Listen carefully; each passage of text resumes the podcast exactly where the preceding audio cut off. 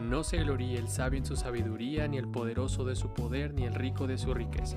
Si alguien ha de gloriarse, que se gloríe de conocerme y de comprender que yo soy el Señor. Bienvenidos a Conociéndote a ti. Bienvenidos a Conociéndote a ti. ¿Alguna vez te ha surgido la pregunta de cuál es el propósito de tu vida? Has sido salvado por medio del sacrificio de Jesús. Pero, ¿para qué estás aquí? Solo imagina qué tan enorme es la creación. El universo, las galaxias, los planetas. ¿Cuánta gente hay en el mundo? ¿Y no te haces la pregunta, ¿cuál es el verdadero propósito para mi vida? La palabra de Dios también revela el verdadero propósito de tu vida. Todos anhelamos saber el propósito de la vida. Consciente o subconscientemente, queremos la respuesta a la pregunta ¿por qué estoy aquí? Y la palabra de Dios brinda esa respuesta. La Biblia no es un mero recurso, una serie de historias inspiradas y pautas provechosas con las cuales dar forma a nuestra propia verdad, sino que la Biblia es el medio por el cual el único Dios verdadero ha escogido revelarnos detalles acerca de sí mismo.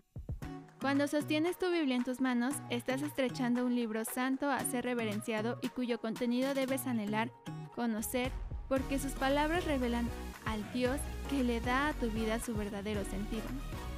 Yahvé, el Dios Todopoderoso del universo, se ha revelado en el lenguaje humano para que lo conociéramos íntimamente. De hecho, tan íntimamente que llegamos a ser semejantes a Él. Y esa maravillosa y universal responde a nuestra pregunta urgente, ¿por qué estoy aquí? Nuestro propósito en la vida es conocer a Dios y llegar a parecernos más y más a Él. Romanos 8, 29 menciona, Porque a los que antes conoció también los predestinó, para que fuesen hechos conforme a la imagen de su Hijo, para que Él sea el primogénito entre muchos hermanos. Y a los que predestinó, a estos también llamó, y a los que llamó, a estos también justificó, y a los que justificó, a estos también glorificó. Aunque el pecado rompió nuestra relación con Dios y manchó la imagen de Dios en nosotros, de modo de que queda irreconocible, gracias a Cristo y nuestra adopción en su familia, la imagen de Dios en nosotros puede ser restaurada cuando, en 2 Corintios 3:18 menciona, así, todos nosotros que con el rostro descubierto reflejamos como en un espejo la gloria del Señor, somos transformados a su semejanza con más y más gloria por la acción del Señor que es el Espíritu. Cuando llegamos a parecernos más y más a Dios, lo glorificamos porque reflejamos positivamente su persona, su carácter y su naturaleza. También le damos satisfacción porque vernos reflejar su naturaleza lo complace grandemente. El apóstol Pablo dijo, Que Dios nuestro Padre y el Señor Jesucristo les concedan gracia y paz.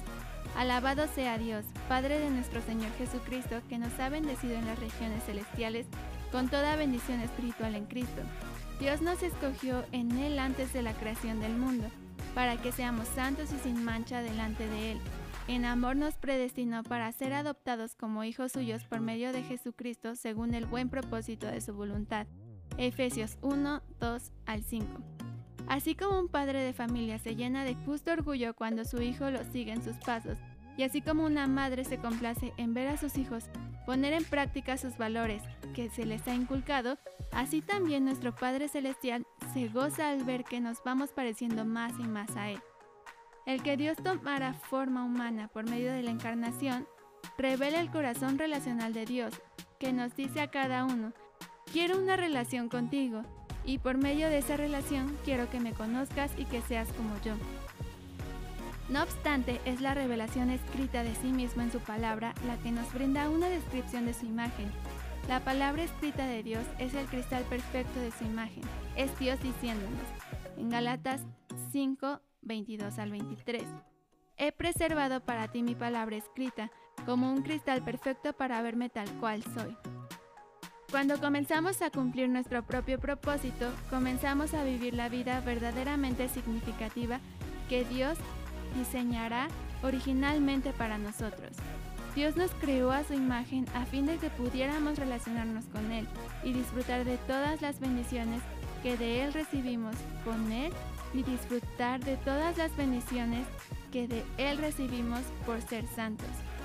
Como dijimos antes, actuar de acuerdo con los caminos de Dios brinda bendiciones porque todo lo que se define como perfectamente correcto y bueno se deriva de su naturaleza. Fuimos creados para vivir una vida feliz y gozosa de ser aceptados, apreciados y aprobados, con la habilidad de amar libremente y ser amados. Fuimos diseñados para sentirnos realizados y satisfechos más allá de nuestras expectativas para tener contentamiento y paz más allá de lo que es posible comprender y una vida abundantemente más allá de las creencias.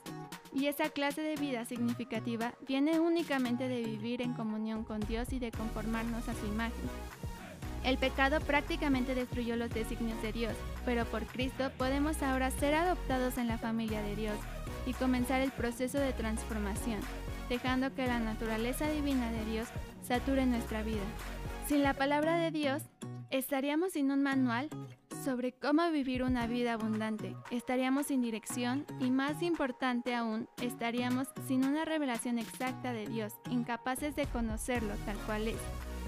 Esa es la trascendencia de la Biblia para cada uno de nosotros y para nuestro diario vivir. La palabra de Dios es el cristal perfecto para ver y luego reflejar la naturaleza divina de Dios.